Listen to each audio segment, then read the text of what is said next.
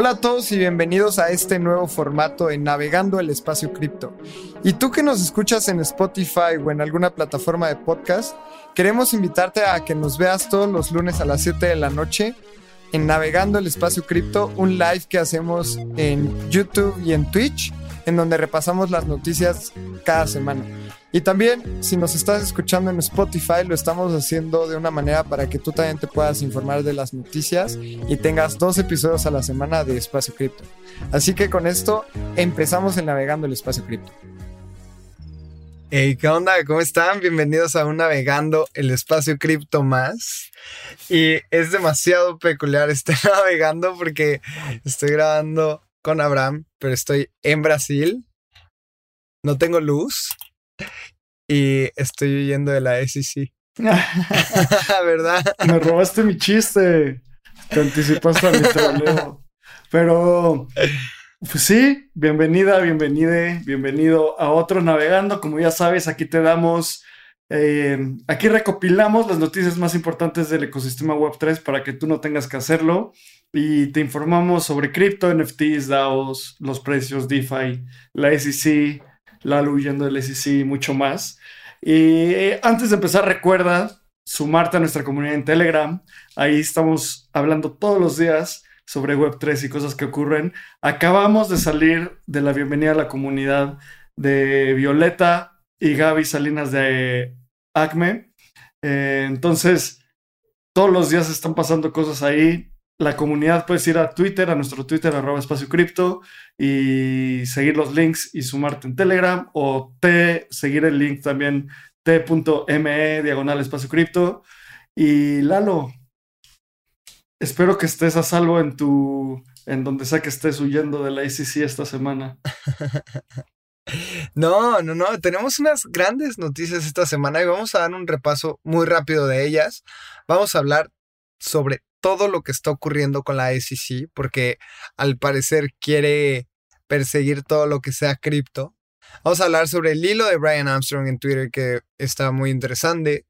El acuerdo de Kraken con la SEC y la multa que pagaron de 30 millones de dólares. Vamos a hablar justamente sobre la SEC contra Paxos y qué es lo que está pasando, porque a partir de hoy, al parecer, BUSD dejará de ser una stablecoin circulante, ya nada más vas a poder redimir lo que tengas en BUSD, así que eso va a ser muy importante. Vamos a hablar también sobre cripto en tiempos de crisis, justamente puedes donar a Turquía con cripto. Vamos a hablar sobre Lido versión 2 y Arbitrum permitirá a programadores utilizar sus habilidades en cualquier lenguaje de programación. Además, vamos a hablar sobre GHO, y que los retiros de Ethereum están muy cerca. Tenemos muy buenas noticias el día de hoy y estoy muy emocionado. Además, yo creo que este tema de BUSD el día de hoy nos sorprendió a todos y me encantaría que habláramos a fondo sobre ese tema. 100%. Y un navegando más, vamos a estar hablando todos los temas que, que el, el buen Lalo nos comentó. Y como cada navegando, empecemos dando los precios.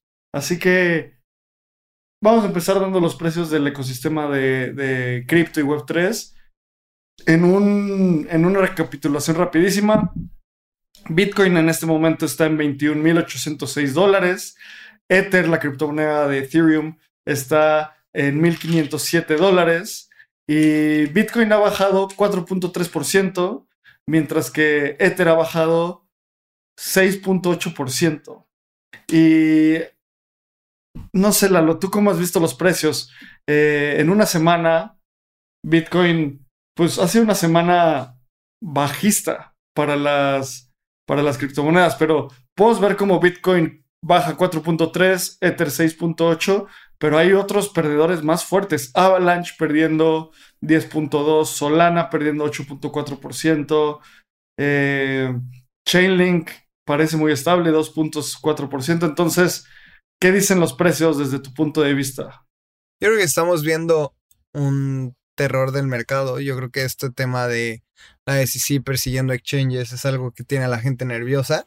También hemos, hemos visto que en el mercado de la Bolsa de Valores de Estados Unidos el día de hoy fue un día muy positivo.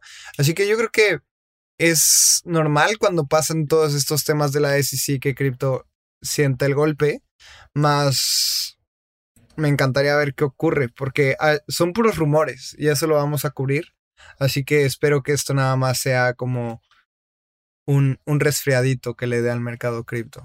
Muchas de esas cosas no solo son rumores, sí son cosas que están impactando al mercado, sí son cosas reales como Kraken pagando una multa de 30 millones de dólares que ahorita vamos a, a platicar. También hace unas semanas estábamos diciendo, parecía que ya estamos fuera del mercado bajista. ¿Te acuerdas cómo mucha gente decía como, sí, ya estamos de regreso al bull market? Pero en realidad, pues no es así. O sea, el, inicio del año para cripto fue muy bueno. En el primero de, enero, veamos en cuánto estaba Bitcoin. El primero de enero Bitcoin estaba en 16 mil dólares y llegó a estar en 23 mil dólares. O sea, un crecimiento casi del 40-50% y ahora parece un nuevo retroceso. Lalo, todo esto fue un bull trap. Mucha gente cayó en ese bull trap. ¿Qué pasó? No, yo creo que es un tema que hay que esperar. Yo, como decía, el mercado de valores de Estados Unidos hoy tuvo un buen día. En el mercado cripto, últimamente la paridad con el mercado tradicional es muy alta. Así que eh, yo creo que sí tiene, tiene un resfriado y estoy de acuerdo que no son solo rumores. Como mencionabas, han habido varias multas. Sin embargo, yo creo que la gente está con miedo de lo que esto pueda significar. Sin embargo, no hay nada que lo confirme más allá de las multas que se han pagado. Entonces, sí se espera como cierta turbulencia, yo creo que los mercados lo están reflejando, pero todavía, en mi opinión, no es tiempo para pánico. Esto obviamente sabemos que no es consejo de inversión, pero yo no me panicaría por las buenas entradas que hemos tenido este año y por lo bien que se ven los mercados financieros en Estados Unidos. Sí, para mí, yo sí lo voy a decir, yo creo que estamos en un bull trap ese, esa alza en los mercados, de, en los precios de cripto, parecía muy bueno para ser verdad. Y vamos a dar el último indicador, los últimos dos indicadores de precio en esta paridad eh, Ether Bitcoin, que es muy importante estarla siguiendo. En este momento, eh, el precio de por cada Ether tienes .069 BTC, que es llegó a estar en un máximo alrededor de 0.084 eh, BTC por cada Ether. Y esto es importante para andar dando seguimiento al flippening, ese punto en el mercado en el cual la capitalización de Ether sea mayor a la de Bitcoin. Y la última cifra que siempre analizamos en cada navegando es la capitalización de mercado total en, en el mercado de las criptomonedas. En este momento, la capitalización de mercado es de eh, un trillón de dólares. O sea, one trillion dólares es un trillón cincuenta y un mil millones. Y parece que ha sido una capitalización medio estable. Llegó a estar en 1.1 trillones. Ahorita estamos en 1.06. Veamos cómo evoluciona todo después de que BNB, bueno, BUSD ya no se puede emitir según las reglas de los Estados Unidos. Pero hablemos en, iniciamos a hablar de la SEC, todas estas noticias que salieron. Así que vamos a la primera noticia, la La primera noticia y todo este debacle de la SEC empieza, bueno, recordemos que es la SEC. La SEC es el Securities and Exchange Commission. Es la el bueno, el organismo gubernamental de los Estados Unidos que se encarga de regular a los securities, que son estos instrumentos financieros, y a los exchanges, lugares donde hay compra y venta, y han empezado una guerra contra cripto, una guerra organizada, ya llevan varios meses donde el comisionado del SEC, Gary Gensler, públicamente está en contra de la, de la adopción de cripto y Web3. Y la semana pasada los rumores empezaron que con un tweet de Brian Armstrong, el CEO de Coinbase, diciendo, estamos escuchando rumores que el SEC eh, se quiere liberar o quiere prohibir staking de cripto en los Estados Unidos para los usuarios em, minoristas, para retail.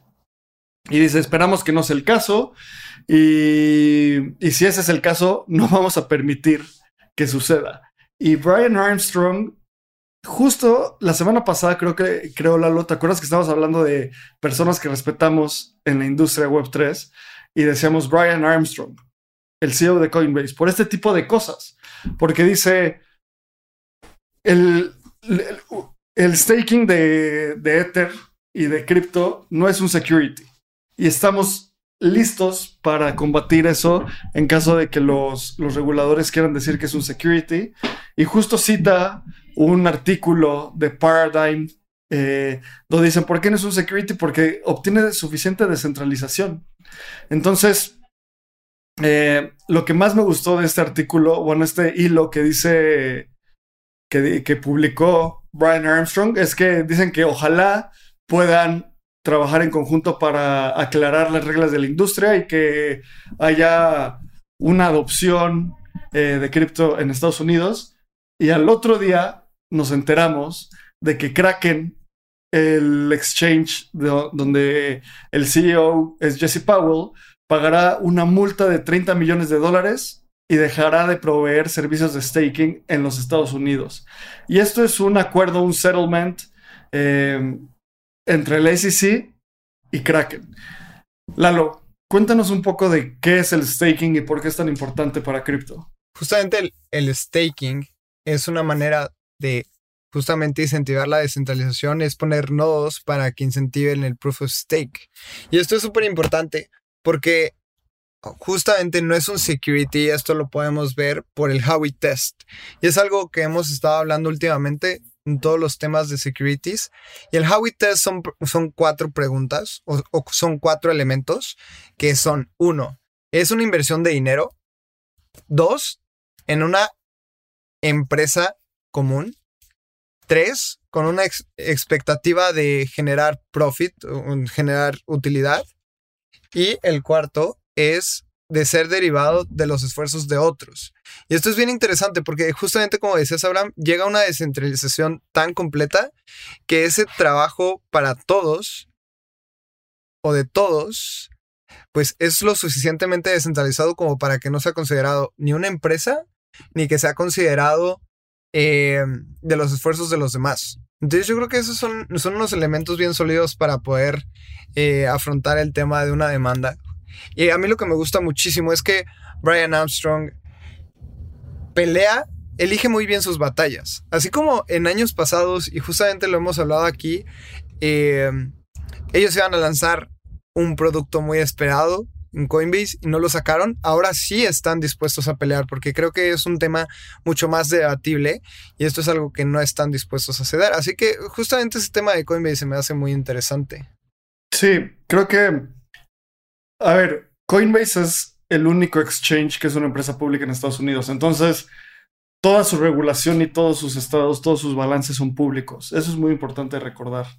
Y después de que eh, Kraken va a tener que parar su servicio de staking en los Estados Unidos, Brian Armstrong dijo como literalmente tuiteó, eh, los staking no es un security en los Estados Unidos, así que nosotros vamos a ir a la corte para probar esto. Eh, en toda esta debacle y toda esta operación se le está llamando Operation Choke Point, donde hay diferentes entidades de los Estados Unidos, de los eh, regulatorios de los Estados Unidos que están armando un ataque coordinado contra cripto y un Operation Choke Point es el momento en el cual hay una, un ataque coordinado ante una industria para literalmente quitarle el aire. Y lo que está buscando ahorita los reguladores de Estados Unidos es que los proyectos cripto no tengan contacto con los sistemas financieros tradicionales. Y eso es un riesgo brutal. Empezaron con esto de Kraken. Luego, eh, también es importante recordar que Kraken es el único exchange que tiene un proof of reserves 100% sólido con eh, con pruebas criptográficas, con Zero Knowledge, y fue, y fue implementado antes de que se lo pidiera toda la industria.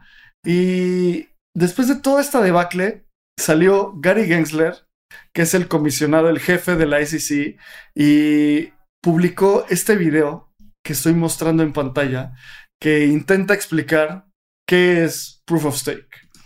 Y algo que me da muchísimo cringe, me da como ñañara, es que intenta hacer chistes como de tío, donde dice como es proof of stake y deletrea steak, S-T-A-K-E, y dice, no es steak como un filete, que, ah, no sé, solo me da muchísima pena ajena que un político empiece a hacer esas bromas.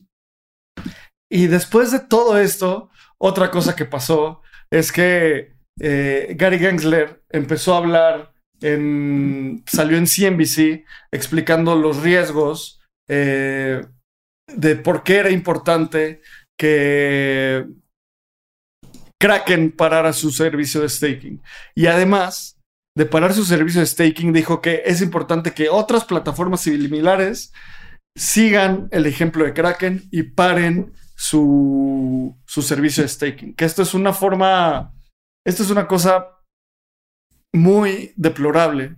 ¿Por qué es deplorable? No porque nosotros creamos mucho en el staking, sino porque la regulación que está abordando Gary Gensler es una cosa que se llama regulation by enforcement, o sea, regulación por ejecutar castigos. Eh, no, hay una, no hay una comunicación entre las empresas y los reguladores para llegar a un punto medio. Más bien Gary Gensler dice, ni modo, se friegan, estas son las reglas y las acatan o los demando. Y Coinbase dice, pues demándanos, vamos a ir a corte para defender esto.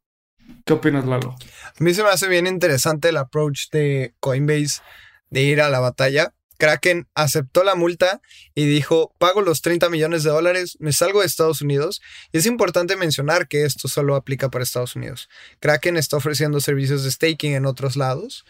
Y eso también implica que otros países van a tomar el mismo camino que Estados Unidos. O sea, este es el primer país y Estados Unidos sabemos que es de los más importantes.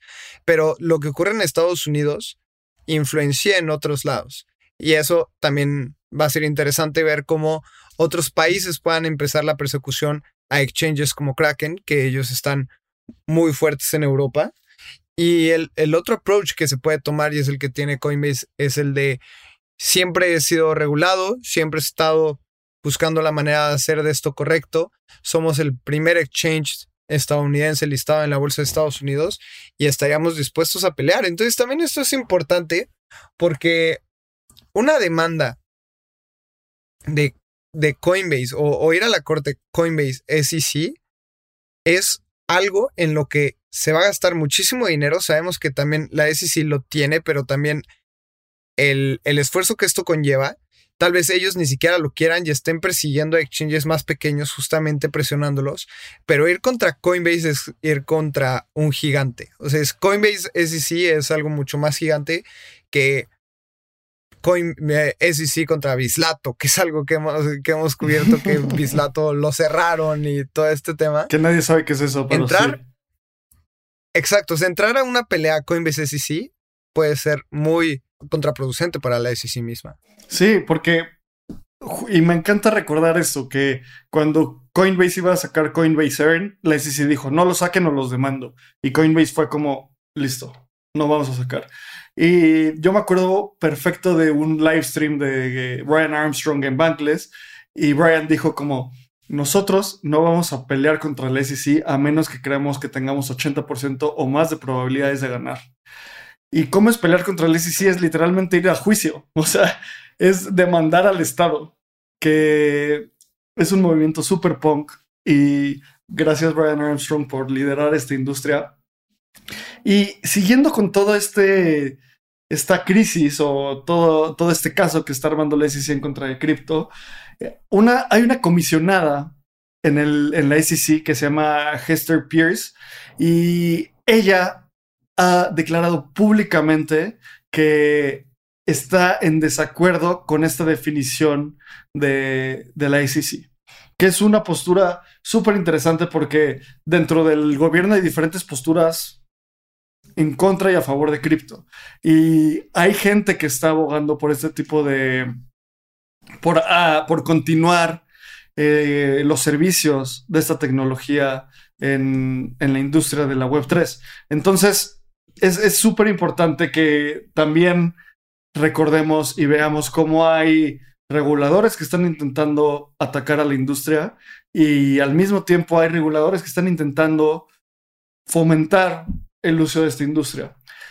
También es, cuando le preguntaron a Gary Gensler de por qué, cómo Kraken había incumplido, eh, respondió cosas como que no habían llenado un formulario en línea en el cual decían de dónde vendían sus, sus, eh, los rendimientos de, del staking. Y Jesse Powell, el CEO de Kraken, dice, dice, oh man, eh, estuve a punto de llenar esa, esa formulario en, en, el website y decirle a la gente que eh, los staking rewards venían del mismo staking. Eh, ojalá hubiera visto ese video antes de pagar 30 millones de, de, dólares en, multas y aceptar que debíamos, que debemos determinar el servicio de staking en los Estados Unidos. O sea, es realmente absurdo algunos de los argumentos que está dando Gary Gensler y el gobierno de los Estados Unidos. Y otra persona muy importante en la industria que emitió sus comentarios es Hayden Adams. Hayden es el, fundador de Uniswap y dice, es, em, es realmente vergonzoso ver a los Estados Unidos eh, dejar, o sea, tropezarse tan, de una forma tan, tan estrepitosa en cripto. Eh, esto solo incentiva que la innovación se vaya fuera de los Estados Unidos y es probable que, esto es ver como si hace 30 años el gobierno de los Estados Unidos dijera, no, aquí no aceptamos el Internet. Y ahorita en pantalla justo muestro un meme que lo que está haciendo ahorita la, la SEC es tratar de parar a BUSD y a Kraken, que es un dos empresas y dos productos regulados con muchísima atracción y es el meme del soldado protegiendo a la persona dormida y a la persona en realidad le están cayendo todos los cuchillos de FTX, Celsius, Three Arrows Capital. Entonces, esto es todo un debacle, es un, es un, es un ataque coordinado uh, para la SEC bueno, del SEC, el OCC y diferentes, eh, diferentes organizaciones gubernamentales de los Estados Unidos. Y la última noticia que vimos, o bueno, la noticia más reciente que vimos eh, esta semana alrededor de, este ataque del Operation Choke Point eh, de los reguladores de los Estados Unidos para atacar a la industria, es que el, la empresa Paxos, que está detrás de stablecoins como BUSD y, USDP, se le ordenó dejar de emitir stablecoins de BUSD.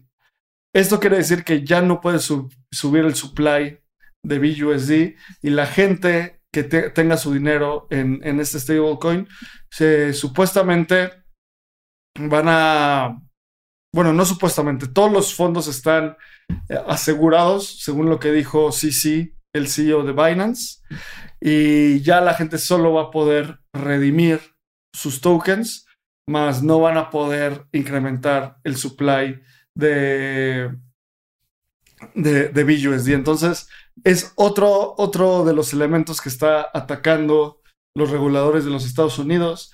Y quiero cerrar con un, un pensamiento que yo subí a Twitter en estos, hace un par de horas, y se los quiero leer, eh, porque es mi punto de vista de cómo están atacando a la industria cripto hoy en día los reguladores. Y dice así, eh, los reguladores de los Estados Unidos están en guerra contra cripto ejecutando un Operation Choke Point, que es el tipo de operación que ya les, ya les platiqué. Esto es un ataque coordinado a nuestra industria, a nuestra industria, donde buscan que las empresas cripto no tengan acceso al sistema bancario. Por lo tanto, les quitan todo el aire para respirar. Esto es claro ejemplo de cómo un Estado puede utilizar su sistema monetario como arma para atacar industrias, otros estados e incluso a personas que considere peligrosas. El dinero debe ser una herramienta de igualdad y libertad, no un arma. Esta operación indica que los, que los bancos que toquen un blockchain están ocurriendo en riesgos enormes, enormes por lo tanto está prohibido hacerlo. Esto es una postura infundada en el miedo a la tecnología y en el control soberano ludismo moderno. El ludismo es esta corriente durante la revolución industrial donde los obreros atacaban a las máquinas, literalmente buscaban romperlas por miedo a que les quitaran sus trabajos. Eh, y el último tweet de, esta, de este thread que publiqué, esta operación es como si los reguladores hubieran prohibido eh, a la industria manufacturera utilizar máquinas de vapor en 1850 por miedo a que exploten la, reguladora, eh, la regulación debe dar los ambientes para innovar, no prohibir el progreso tecnológico. Esta es una postura que yo tengo. Y por último, como ya dijimos un par de veces, eh, Brian Armstrong, el CEO de, de Coinbase, tuiteó, eh, en un caso hipotético que tengamos que ir a corte, vamos a ir a corte. Entonces es muy importante mantener esto y estar conscientes de que están atacando a la industria cripto y hay diferentes personas que nos van a ayudar a afrontar este ataque. Ahora, pasando a una de las noticias de, además del SEC de esta semana, hubo, como platicamos la semana pasada, eh, hubo un voto para hacer una implementación eh, de Uniswap en el BNB Chain. Y al final, estos votos eh, fue aceptada. Uniswap va a ser implementado en el BNB Chain.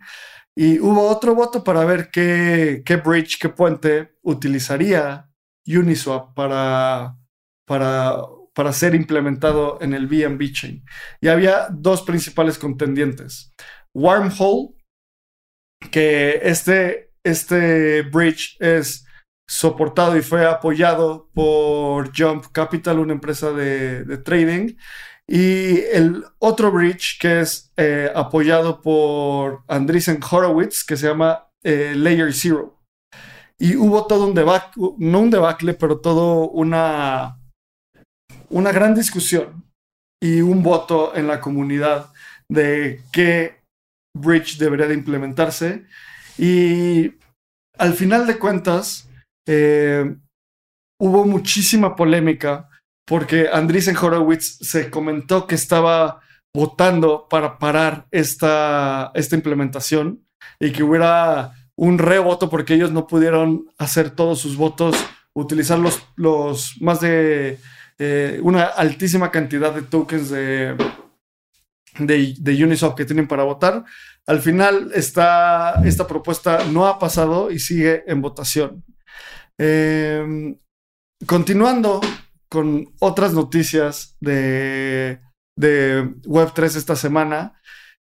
Como sabemos, eh, algo muy triste que pasó a inicios, bueno, durante esta semana es que hubo un terremoto súper, súper, súper fuerte que impactó Turquía y Siria. Y si algo ha demostrado la industria de cripto, con un ejemplo como en Ucrania, en este tipo de desastres naturales, es que nos podemos organizar y podemos ayudar a las personas que están em, en, mucha necesidad.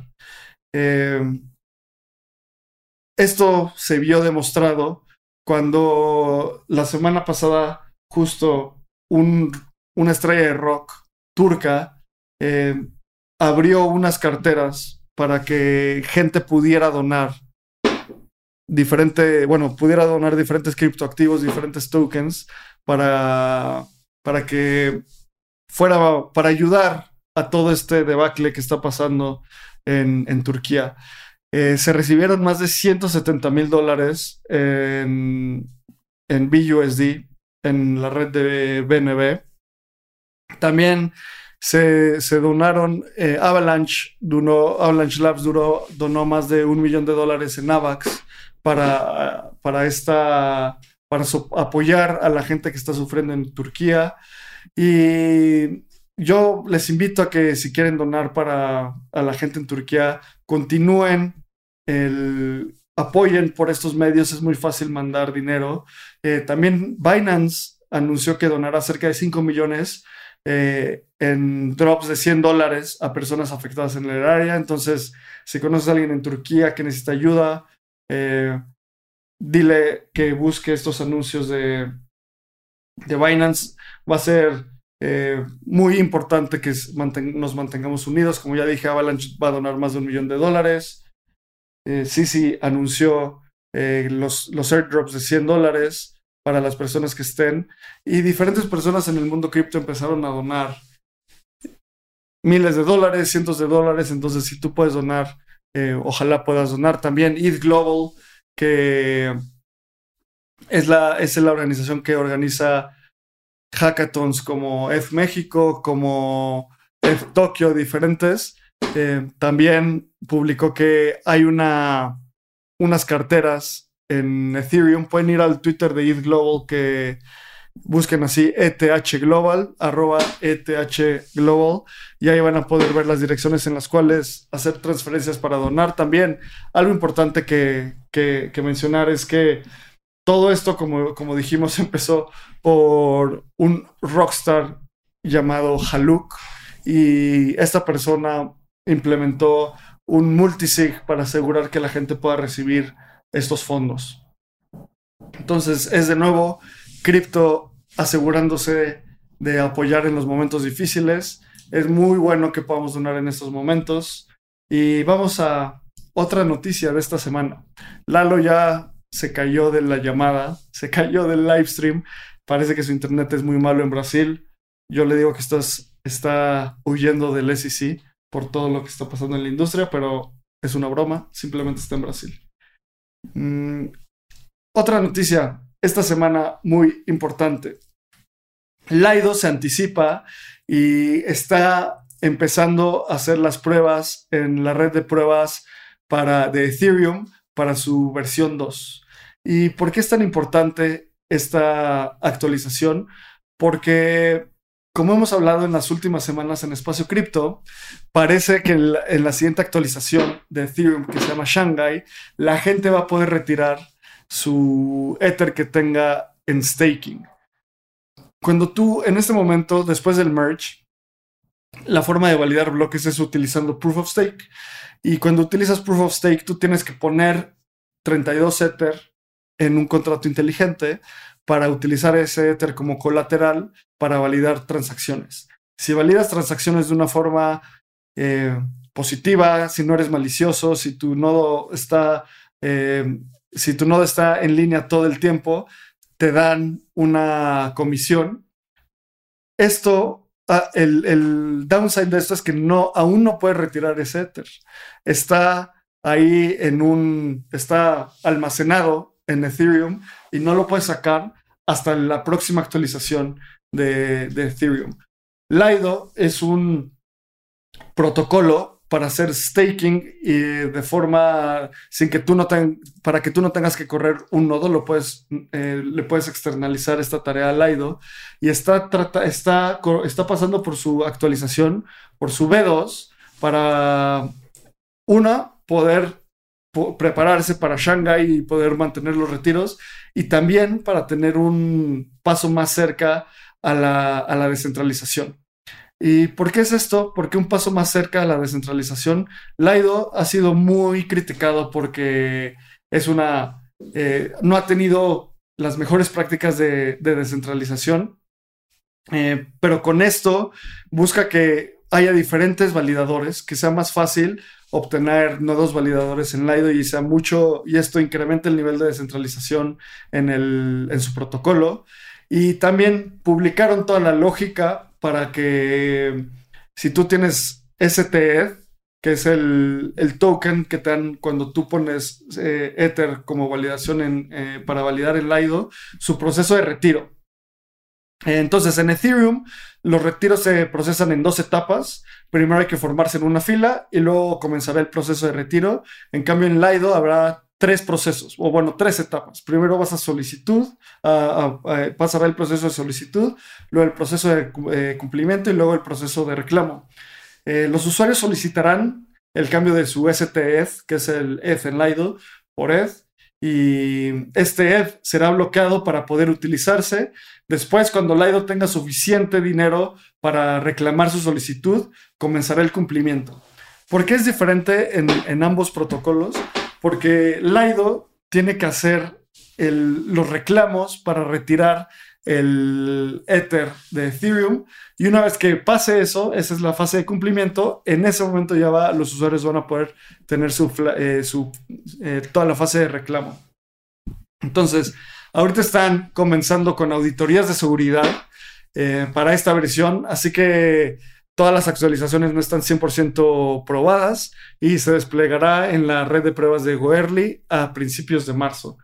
Esto es una muy buena noticia Lido es uno de los protocolos de liquid staking más importantes en la industria y será súper importante para la siguiente actualización de Ethereum. Luego, continuando en la siguiente noticia, esta es una de las noticias que más me emociona y que son súper, súper bullish para, para la industria, y es que Arbitrum va a permitir que los eh, programadores utilicen cualquier lenguaje, bueno, varios lenguajes de programación para programar en Ethereum. ¿Y cómo van a hacer esto? Eh, Arbitrum va, eh, déjenme, saco la noticia, denme un segundo.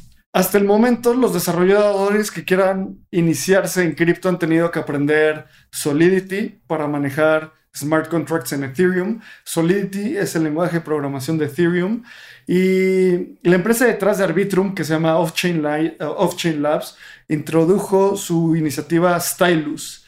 Esta es una iniciativa que permitirá a los programadores desplegar aplicaciones escritas en lenguajes de programación como C, C++, Rust, Python y varios lenguajes más.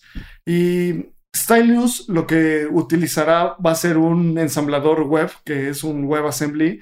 Eh, es un estándar para compilar programas en un formato compatible en la web esto es un cambio que permite a los programas ejecutarse en Arbitrum utilizando Solidity. Se espera que la iniciativa pueda incrementar las velocidades de cómputo hasta 10 veces y además convertir Arbitrum en una plataforma muy atractiva para desarrolladores. Esto incrementa la superficie de contacto de Ethereum con desarrolladores. Eh, además, Rachel Bose, ¿cómo se pronuncia? Bosefield, la directora tecnológica de Stylus, dijo que no es solo para que puedas escribir en más lenguajes, las cosas serán más rápidas y baratas también. Entonces, Arbitrum está capa 2 innovando en la forma en la cual podemos utilizar y tener más desarrollo sobre, sobre Ethereum y sobre esta capa 2. Y la última parte de esto es que los programas seguirán siendo compatibles con el Ethereum Virtual Machine, que es la máquina virtual que permite que se ejecutan contratos inteligentes en Ethereum. Entonces, muy bullish en Arbitrum. Parece que estamos en algo muy relevante para las capas 2 en, la, en la red de Ethereum con, Arbitrum, Optimism, Starknet. Veamos hacia dónde evoluciona esta parte de la industria. Pasando a otra noticia, es Go, el stablecoin de Aave está en redes de prueba. Entonces, Aave lanzó su stablecoin Go en la testnet de Werly. Eh, el código detrás de Go fue publicado en GitHub y está y fue auditado por Open Zeppelin, Sigma Prime, ABDK Consulting y aún no hay fecha de lanzamiento para el mainnet de en Go, pero esto es un paso más, más cerca. Entonces, recordando, Go fue una propuesta que se realizó en julio y lleva en desarrollo, bueno, en julio del año pasado y lleva en desarrollo desde entonces. Cómo funciona Go es que utiliza las posiciones colateralizadas de AVE y emite un stablecoin con el respaldo de estas posiciones eh, colateralizadas. La idea es crear un stablecoin descentralizado y que esté sobre colateralizada y gobernada por la misma comunidad de AVE, que AVE es uno de los proyectos de DeFi más importantes. Cualquier persona que tenga tokens de AVE tendrá voz y voto en cómo se manejará el suministro, las tasas de interés, los parámetros de riesgo del token y todos los economics. En los últimos días, después de que AVB3 fuera desplegado eh, en el mainnet, Eh, Stani, el CEO y fundador de AVE, dijo que Go está muy cerca de llegar. El mismo Stani dijo que el protocolo y el apoyo y administración de la comunidad pueden crear una capa de pagos que pueden unificar, unirse, más bien usarse de forma eficiente, segura y fácil para transmitir valor a lo largo del ecosistema de DeFi. Y igual eh, TradFi, o sea, puede ser utilizado por entes centralizados. Eh, Go será emitida y quemada a través de los facilitadores. Estos serán elegidos por el AVE DAO. Entonces, si tú tienes tokens de AVE, podrás votar aquí. Eh, los intereses pagados por los prestamistas irán a la, tesorería de la DAO eh, y los proveedores de liquidez ya están, ya que los proveedores de liquidez ya están generando interés con el colateral. Esto es una innovación súper interesante. a la hora de que tú utilices Go, quien recibirá el pago es la DAO porque las posiciones ya están recibiendo intereses en, el protocolo de AVE. Em, también los repositorios son parte del programa de Bug Bounty de AVE y recompensando a, aquellas personas que encuentren y reporten vulnerabilidades. Así que si tú eres dev, ve al Bug Bounty Program de AVE para ver si encuentras algún, algún hoyo y ayudas a la comunidad a llenarlo y se te recompensará por eso una noticia súper importante en nuestra industria es que los retiros de Ether ya están muy cerca. O sea, vas a poder retirar tu, si estás stakeando ETH en Ethereum, cada día estás más cerca. Entonces, eh, se está implementando en la, en la, primera red de pruebas y se, se, completó exitosamente una simulación de los retiros de ETH que están en staking.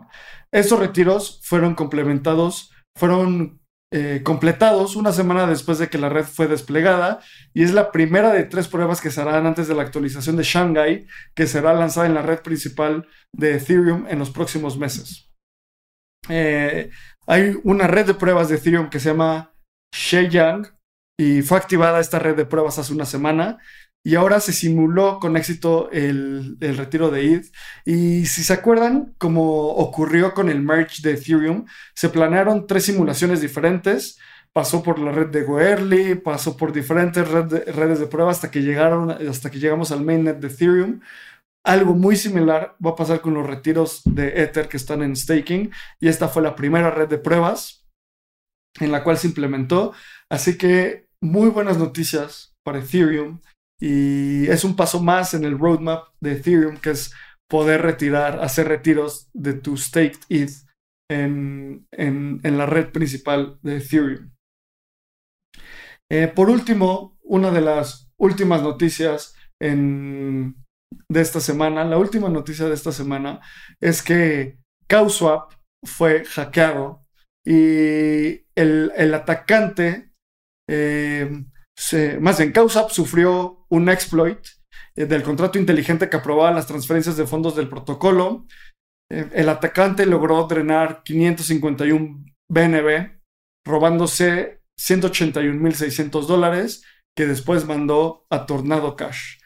Eh, es un exchange descentralizado que sufrió este ataque y la cuenta que se llama MEV eh, Refund alertó en Twitter que los fondos del DEX se estaban moviendo.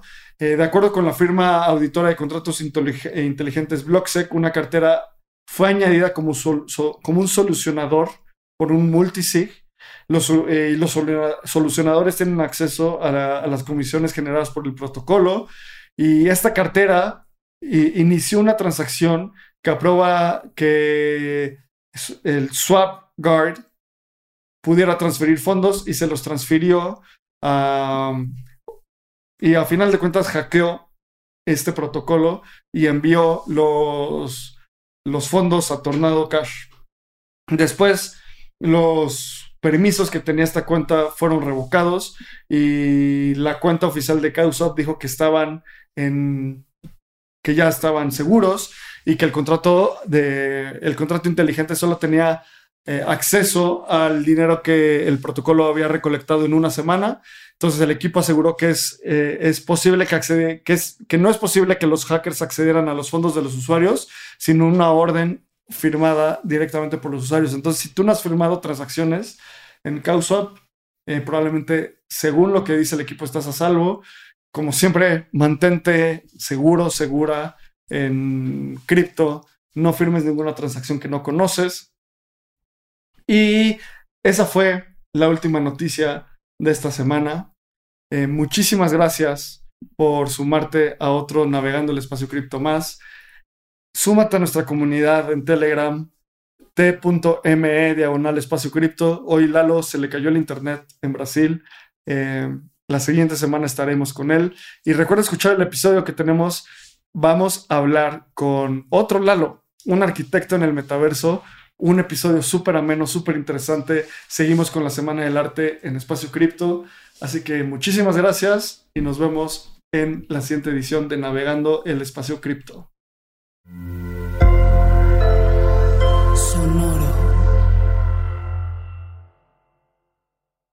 Este guion de Mundo Futuro lo escribió una inteligencia artificial.